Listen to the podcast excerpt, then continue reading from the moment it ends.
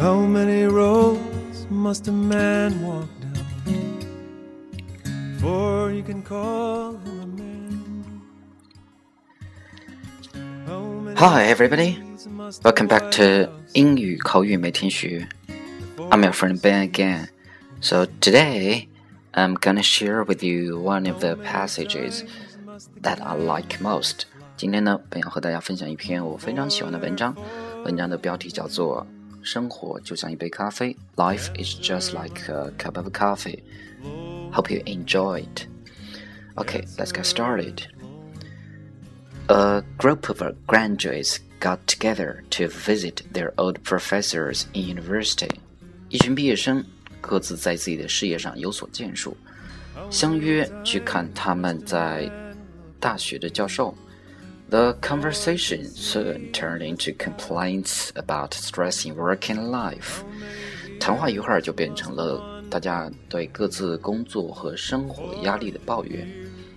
Offering his guests coffee, the professor went to the kitchen and returned with a large pot of coffee and a variety of cups. 在用咖啡招待这些客人时，教授去厨房端来一大壶咖啡，并且拿出各式各样的咖啡杯 ：porcelain, plastic, glass, crystal, some plain-looking, some expensive, some exquisite. 这些杯子呢，有陶瓷的、塑料的、玻璃的、水晶的，有的看上去非常普通，当然也有非常价值不菲、做工精细的杯子。The professor told them to help themselves to the coffee. 教授呢，让他们自己去倒咖啡喝。 When all the students had a cup of coffee in hand, the professor said. 当所有学生手中都端了一杯咖啡后，教授发话了。If you have noticed, all the nice-looking expensive cups have been taken up. 如果你们注意到，你就会发现所有好看的、昂贵的杯子都被挑走了，leaving behind the plain and cheap ones. 留下的只是那些非常普通和便宜的杯子。 While it is normal for you to want only the best for yourselves, that is the source of your problems and stress. 当然，每个人都只想要最好的，这很正常。但这也恰恰是你们的问题和压力的根源所在。Be assured that the cup itself adds no quality to the coffee. 不过可以肯定的是，杯子本身与咖啡的质量没有任何关系。 In most cases, it is just more expensive, and in some cases, even hides what we drink. 在很多时候，杯子让咖啡更加昂贵；某些时候，甚至让我们看不清我们想要喝的是什么。What all of you really want is coffee, not the cup.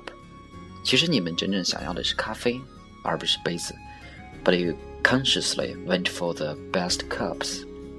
但是你们却又下意识的去挑选了最好的杯子。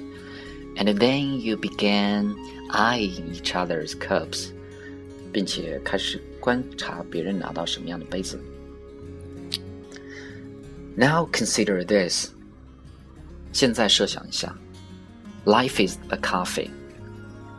如果生活是杯咖啡，The jobs, money, and position in society are the cups. 工作、财富、社会地位就是那些杯子。They are just tools to hold and contain life. 它们只是维持生活的工具而已。